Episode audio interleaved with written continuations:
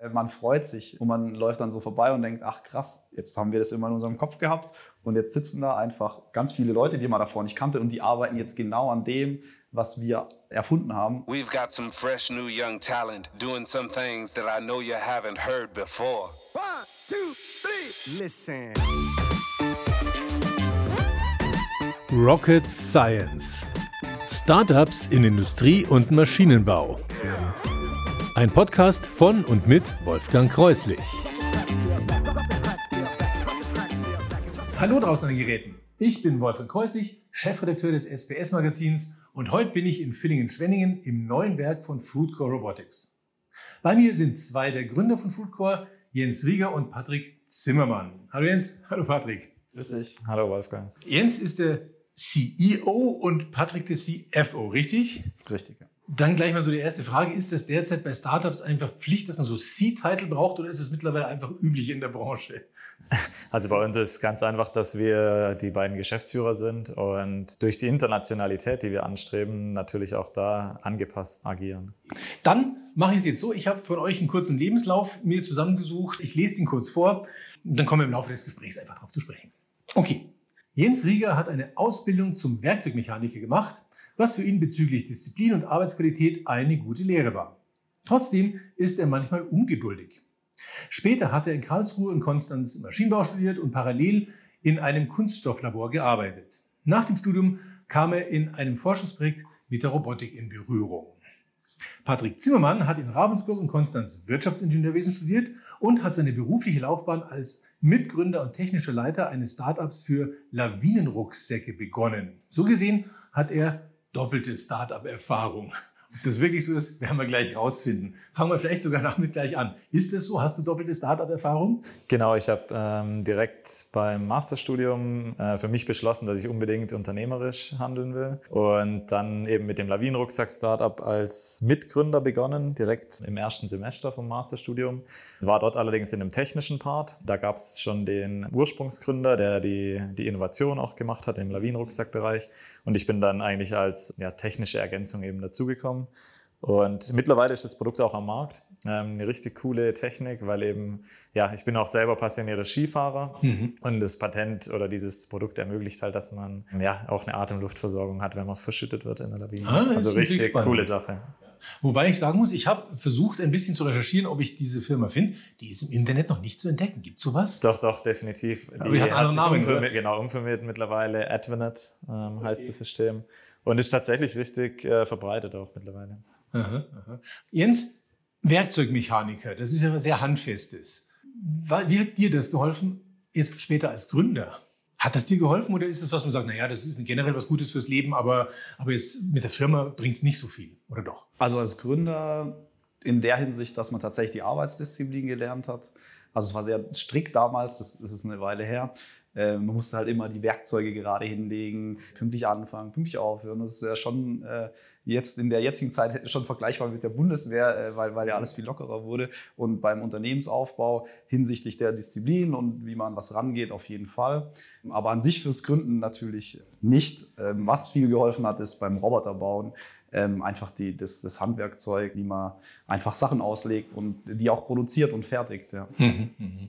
Jetzt ist es so, ihr heißt Fruitcore, also das Unternehmen, nicht ihr. Und da stellt sich schon die Frage, wie kommt man auf so einen Namen? Mich äh, erinnert es ein bisschen natürlich, und das ist sicherlich die richtige Fährte, möchte ich wetten, äh, an sowas wie Raspberry Pi, also irgendeinen nach einer, ist es Himbeere benannten äh, Kleinrechner. Genau. Auf der anderen Seite, wenn ich mir eure Roboter anschaue, da stecken jetzt nicht viele Raspberry Pis drin. Wie kommt es zu dem Namen?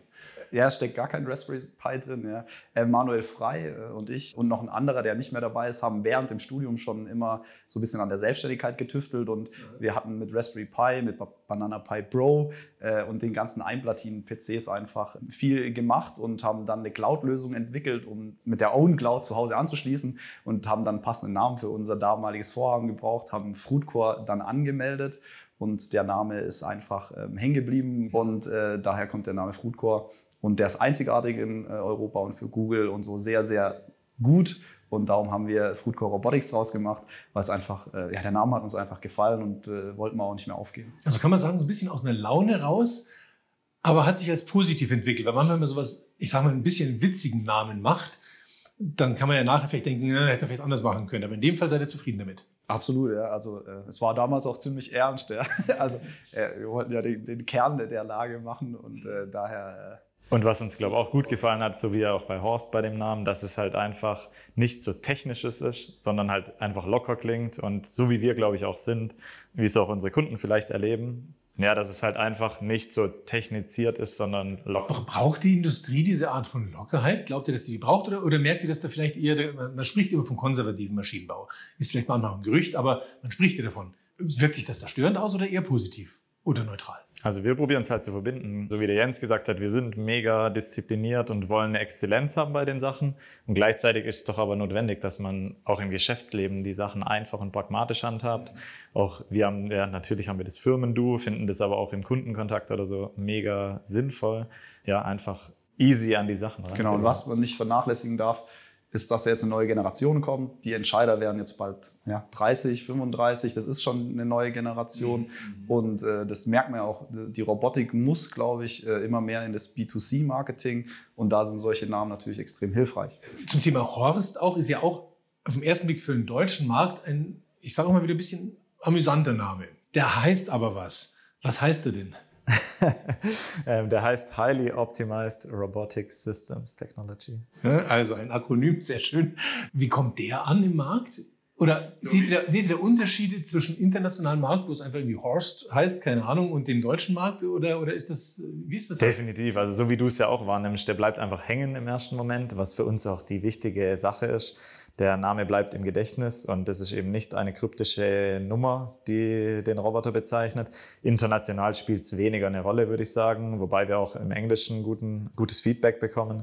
Aber mit Sicherheit im deutschsprachigen Raum ist es einfach ein richtig guter Effekt. Der Podcast, für den wir heute hier zusammensitzen, ist ja ein Start-up-Podcast. Da geht es um junge Unternehmen und deswegen kommen wir doch auch gerne zum Kern der, der Frage, wie seid ihr denn auf die Idee gekommen? Vorher klang es schon so ein bisschen an, aber auf die Idee gekommen, ein Robotik-Startup zu machen? Oder ist die Robotik erst peu à peu gekommen? Also wir waren durch das Forschungsprojekt, ähm, was natürlich sehr spannend war, wo wir Manuel Frei und äh, ich eben unbedingt mitarbeiten wollten, äh, sehr nah an der Robotik dran und haben uns dann echt intensiv äh, in zwei Jahren Forschungstätigkeit in den Markt reingebissen und wussten dann einfach, wo die Marktlücken sind und haben dann gesagt, mit dem Wissen, was wir aufgebaut haben, wäre es schade, keinen Roboter zu bauen. Und ja, ist dann unsere Leidenschaft geworden und so kam eins zum anderen und wir äh, sind gestartet. Und, und, und wir sind ja super schrittweise auch gestartet. Also anfangs waren wir dann ja ein Fünfer-Team und haben tatsächlich mit noch wenigen Robotern viel Dienstleistung gemacht.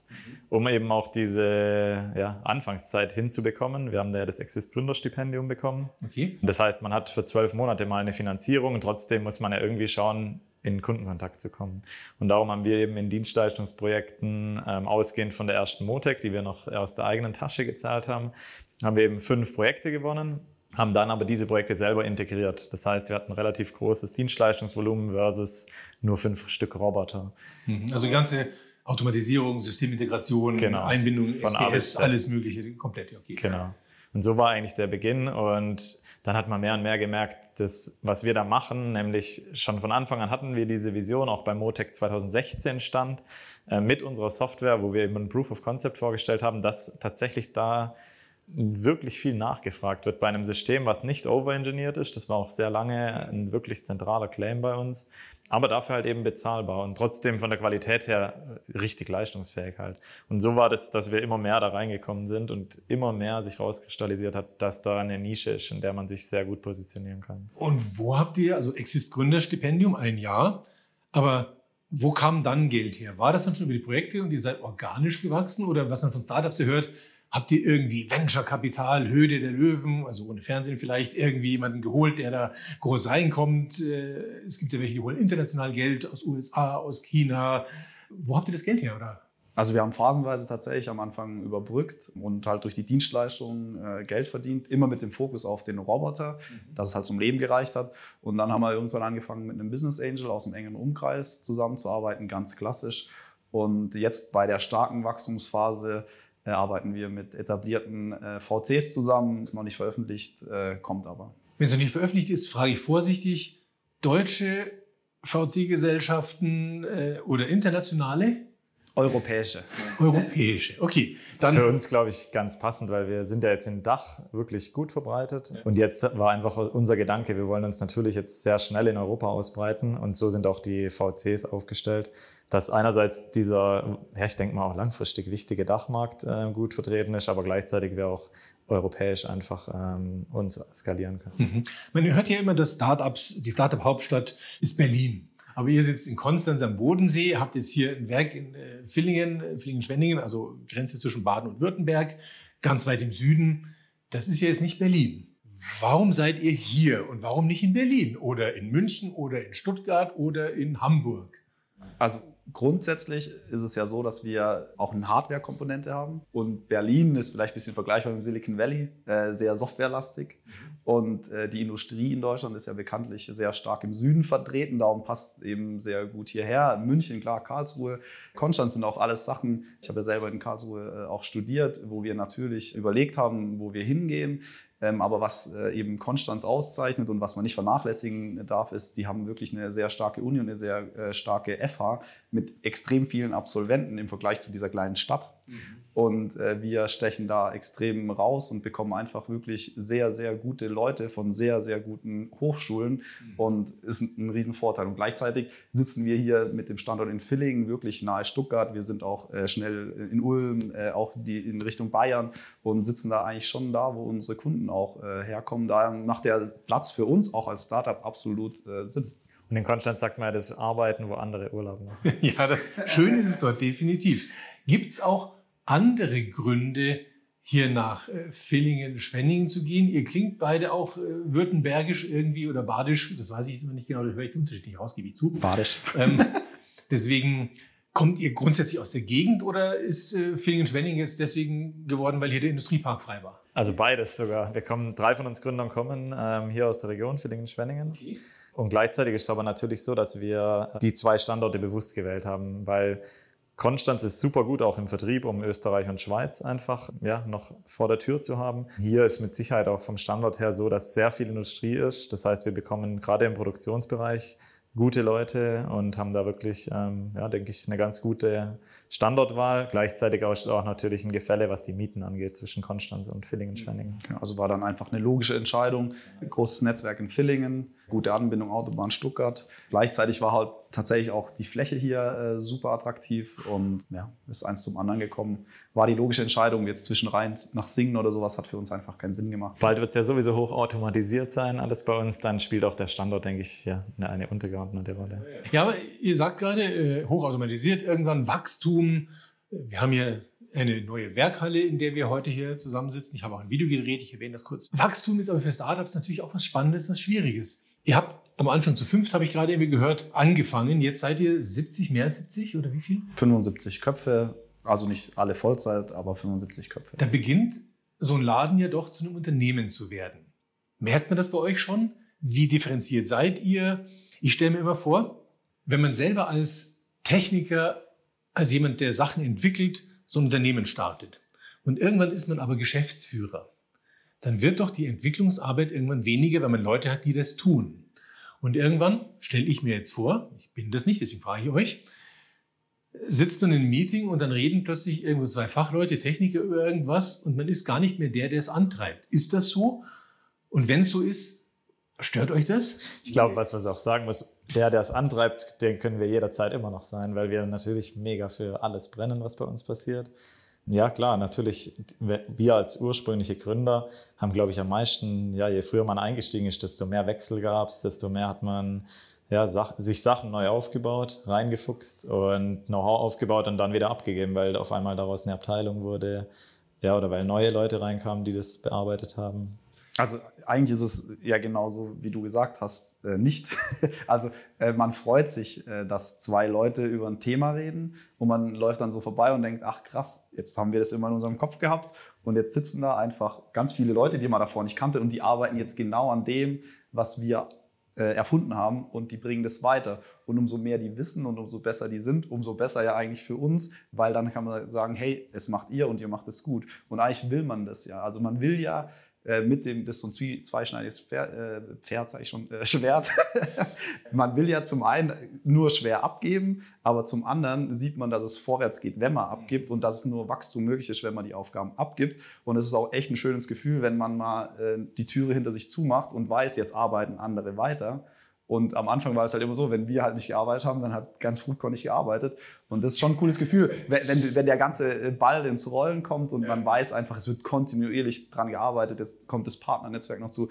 Horst sitzt täglich irgendwo in Fabriken und äh, das ist schon ein cooles Gefühl. Ja. Und da will man hin. Aber was man schon braucht vom Mindset, was jeder auch im Unternehmen, glaube hat, immer dieses ins kalte Wasser geschmissen werden, Herausforderungen ja, bei uns ist ja ständig alles im Wandel. Meistens zum Guten, aber eben, so wie du ja auch sagst, das ist eine riesen Herausforderung.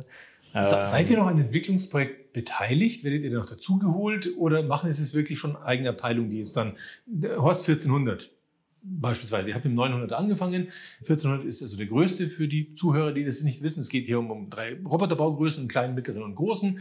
Der mittlere hat angefangen, es kam ein kleiner dazu und jetzt der große. Wie viel habt ihr selber noch wirklich als Entwickler damit gearbeitet? Also die Idee kommt zentral von uns. Also ich entwickle noch mit, indem ich Sachen ans Whiteboard mal und äh, Manuel eben mein, äh, mit, mit dem ich zusammen äh, geforscht habe an, an Robotern, der ist quasi da der bei der Hardware der Hauptstrittenzieher mhm. und der baut die tatsächlich noch. Also es kann bei uns wirklich. Das ist schon noch nah an den Gründern dran, so gesehen. Ja, also es ist wirklich äh, dieses Know-how, äh, man baut mal kurz einen Roboter, ist schon quasi auf, das ganze, auf die ganze Mannschaft zentriert, aber so die Kernstücke, wie das funktioniert, ist schon tiefgreifendes Know-how, wo Manu federführend quasi entwickelt. Ich glaube, generell ist ja so, dass gerade die interdisziplinären Sachen kennen wir schon noch am besten, weil wir nichtsdestotrotz gibt es jetzt jemanden, der das jetzt macht, aber wir haben es ja jahrelang gemacht.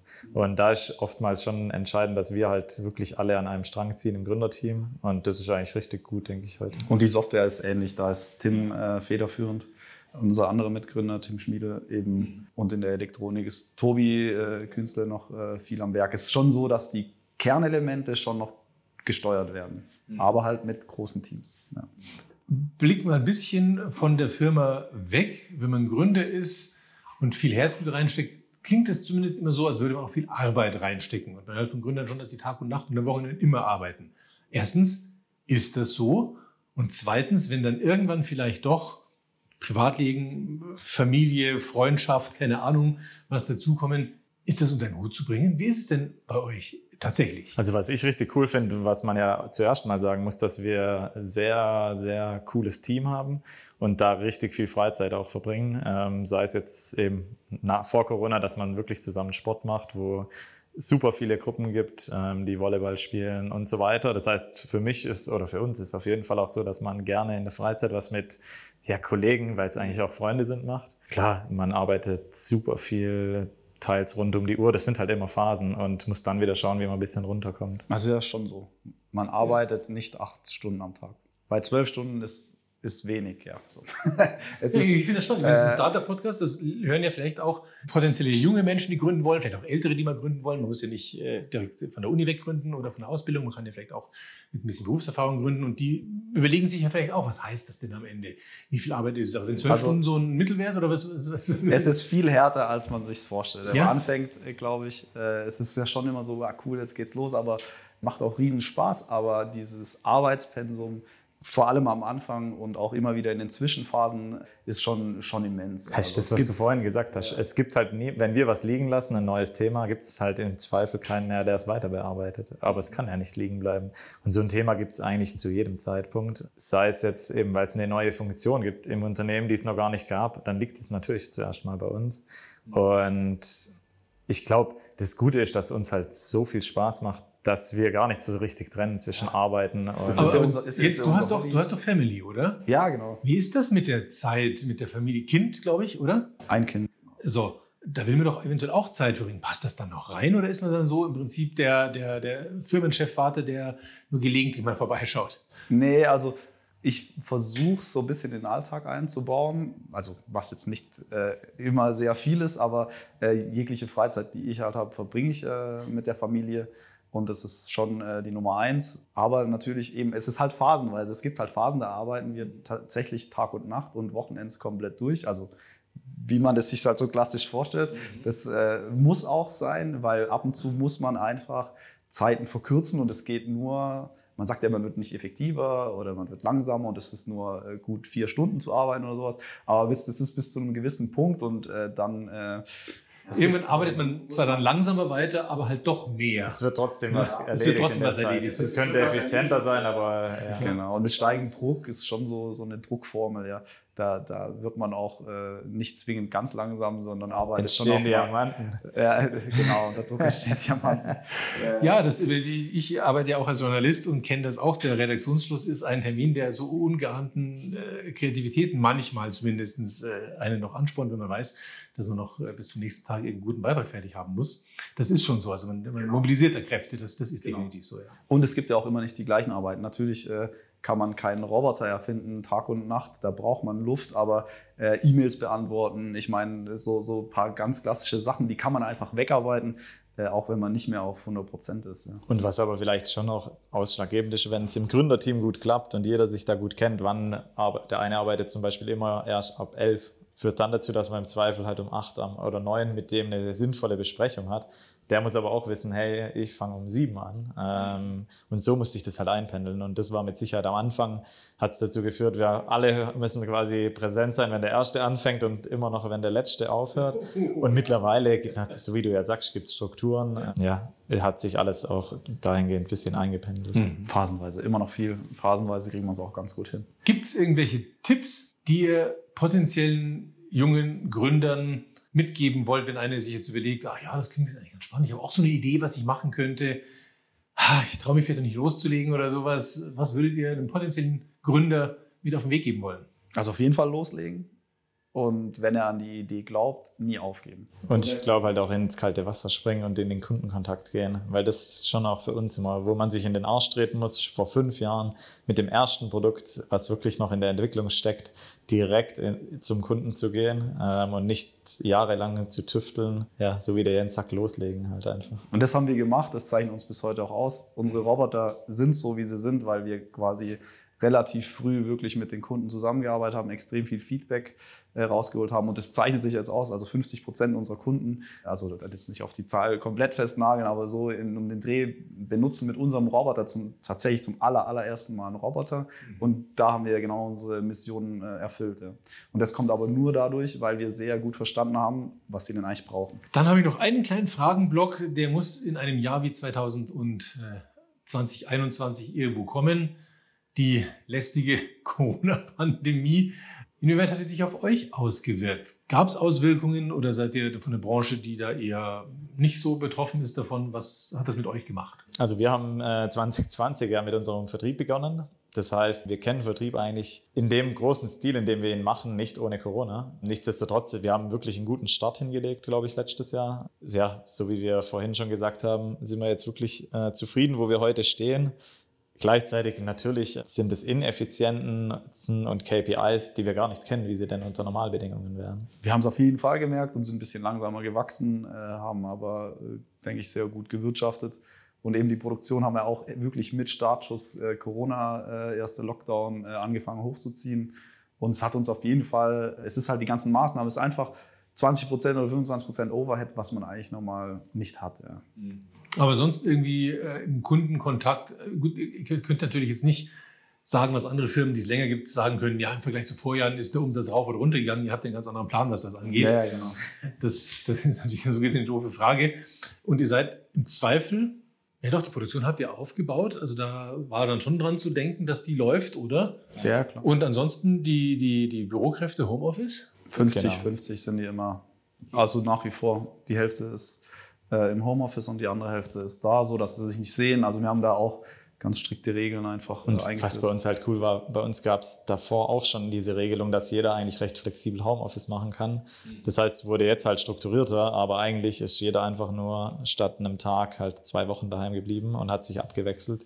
Das war jetzt überhaupt nicht, dass wir irgendwas neu installiert haben, was neu gekauft haben. Das war von dem her gar kein Stress. Also wir sind schon immer so aufgebaut, dass jeder überall arbeiten kann. Alles äh, voll digitalisiert. Wir mussten da nichts umstellen. Wir konnten einfach äh, weitermachen. Was und an manchen Stellen war es auch cool, weil wir natürlich mit Horst 600, den haben wir begonnen zu entwickeln mit Corona, weil wir gemerkt haben, hey, wir kommen jetzt vielleicht eine Zeit lang nicht mehr zum Kunden. Wir wollen ein Produkt, was richtig cool auch direkt vermarktbar ist.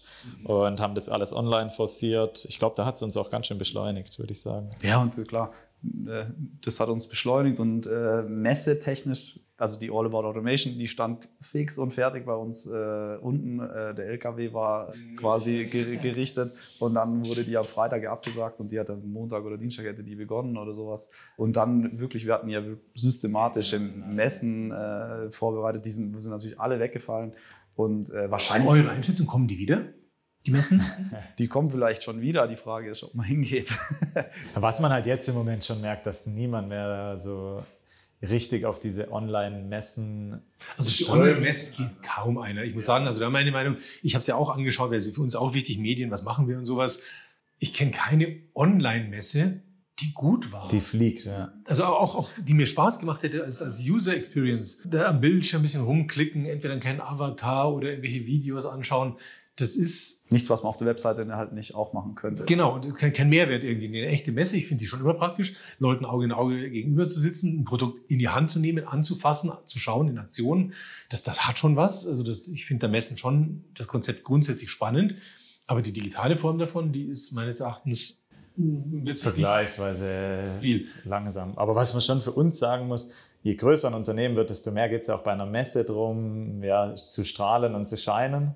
Mhm. Und als Startup ohne Bestandskundenbasis ist es einfach wirklich ein zentrales Instrument für Neukundenakquise. Da geht es nicht darum, dass, also daher habe ich auch nicht das Gefühl, dass bei einem Startup die Messekosten unverhältnismäßig sind. Das werden sie dann vielleicht irgendwann. Mhm. Aber als Startup ist es einfach sehr, sehr wichtig, sich irgendwo präsentieren zu können. Daher wünschen wir uns und würden das auf jeden Fall auch direkt wieder angehen, dass Messen zurückkommen. Und auch der persönliche Kontakt mit den Interessenten, mit den Kunden, da kommt viel mehr dabei rum, wie wenn man ständig nur telefoniert ausschließlich. Also schwierig wird halt, wenn natürlich nur zwei Leute auf einen 15 äh, Quadratmeter Stand können, ich glaube, solange die Regeln so strikt sind, lohnt sich tatsächlich einfach nicht. Das ist richtig. Das heißt, erst wenn wirklich wieder voll Haus sein kann, äh, macht es auch wieder richtig Sinn. Und sonst muss man schon überlegen, äh, wie viele Leads kann man generieren mhm. und äh, macht es wirklich Sinn, wenn zwei Vertriebler auf dem Stand sein dürfen, die mit einer Person reden können, nicht mal mit einer Gruppe. Es ist schon echt grenzwertig. Ja. Letzter Blog, den ich mir noch aufgeschrieben habe. Ihr habt über die letzten Jahre nach meiner Recherche erschreckend viele Preise gewonnen. Äh, also irgendwie waren es ja in 2020 fünf, kann das sein? Kann von der Größenordnung her Ja, davor glaube ich irgendwie drei und jetzt 2021 dieser German Innovation Award ist ja von diesem Jahr, oder? Ist der neueste. Äh, ist das ein Hobby?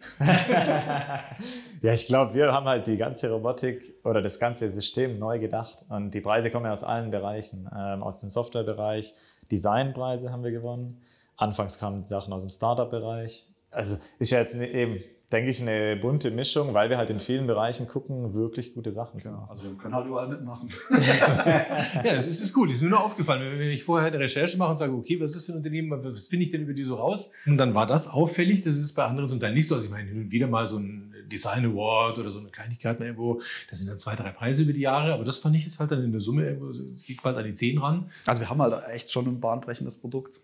Ja, und wir sind wettkampfmäßig ja. orientiert. Wir also ihr sucht dann schon, wo da so ein äh, Wettbewerb ist und meldet euch an und sagt, komm, versuchen wir, ist schon auch, ein bisschen Hobby ist es schon. Anfangs war es tatsächlich, stachelt es einen ja an. Manchmal wird man nominiert, das ist ja, manchmal bewirbt man sich. Äh, wir bewerben uns nicht überall, wir bewerben uns ja schon auch da, wo wir dann gewinnen wollen. Ja, ich, ich verstehe das. Ich habe auch schon mal einen Medienpreis gewonnen. So ist es nicht. Also alles gut. Es ist, ich, mir ist nur aufgefallen. Ne? Das ist der Punkt. Ja, gut.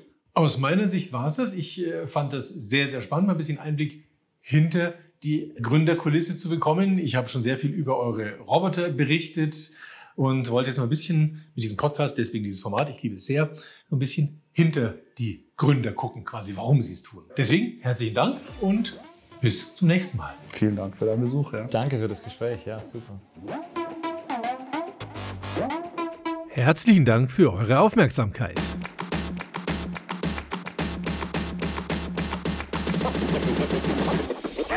Wenn euch der Podcast gefallen hat, denkt über ein Abo nach. Und vergesst nicht, das SBS-Magazin auf LinkedIn zu abonnieren. Tschüss, bis zum nächsten Mal.